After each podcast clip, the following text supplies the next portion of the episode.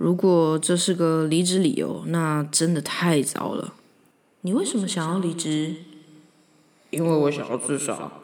天哪！新人 Q 想着，到底是新人 Q 被自己打进了失眠回圈里。新人 Q 也有了一点意识，他知道这个想法从他高中时时不时就会冒出来了，但他不知道自己都出社会了，要进入稳定工作的石化阶段，这种想法还是会出来，是变一种习惯了，是吧？新人 Q 也开始动摇，是不是自己不够喜欢这份工作，不够让自己转移注意力？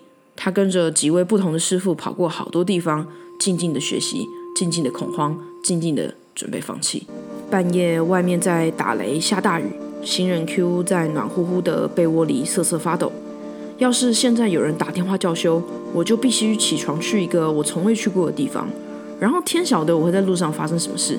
新人 Q 一想到这些事情，就更用力的抱着自己的棉被，更用力闭着眼睛，脚趾卷缩，叫自己快睡。明天大清早的还要起床跟老板维修电梯呢，别再瞎想了。新人 Q 对自己很失望，非常非常。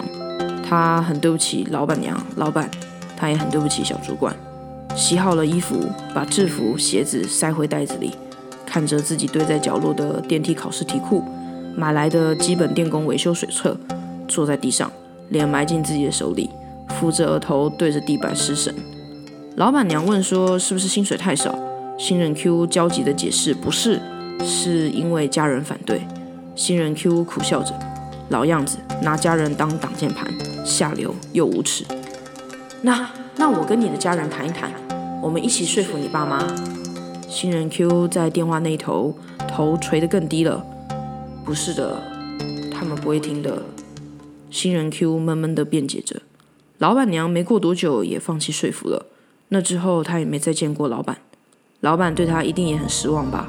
新人 Q 觉得自己糟透了。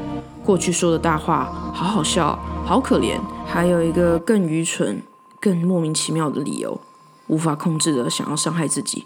忘记这种事也会连带伤害公司。要是真的发生了，当老板遇到新学徒，肯定也会分享这些奇闻异事吧。只是新人 Q 会变成故事的主角。新人 Q 真的是什么都做不好，懦弱、愚蠢、笨蛋、孔雀。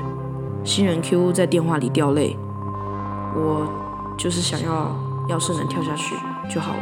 我根本没有什么选择，我其实根本没什么选择。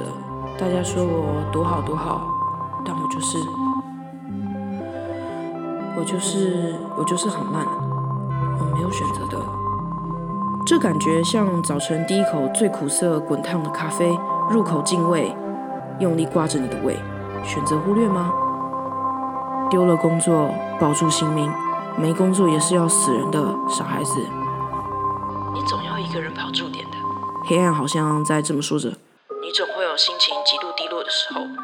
现在尽管忽视我吧，但你知道的，你总要一个人来面对我的。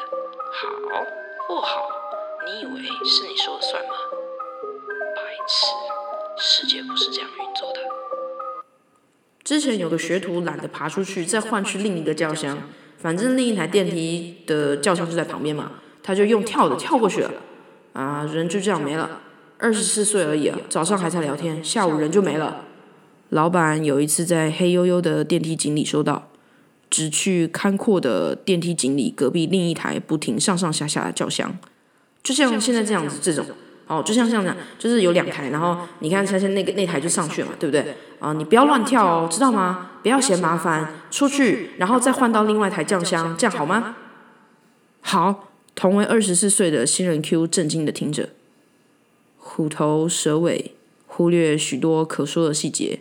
Q 的电梯征服之旅，就像这篇故事，羞耻又白痴。能死的人怎么还不去死？在这里叽里呱啦叫。没真的死，就代表这些都是借口，以为大家都不懂。新人 Q 无所适从，不敢回想，不敢叙述，所有在电梯业看到的、听到的，通通锁在自己的脑子里一个很深很深的地方。他感到丢脸至极，以为是直牙的诅咒，原来只是小小的过门，最终只能荒谬的草草结束。新人 Q 真的好想好想，想被大家原谅。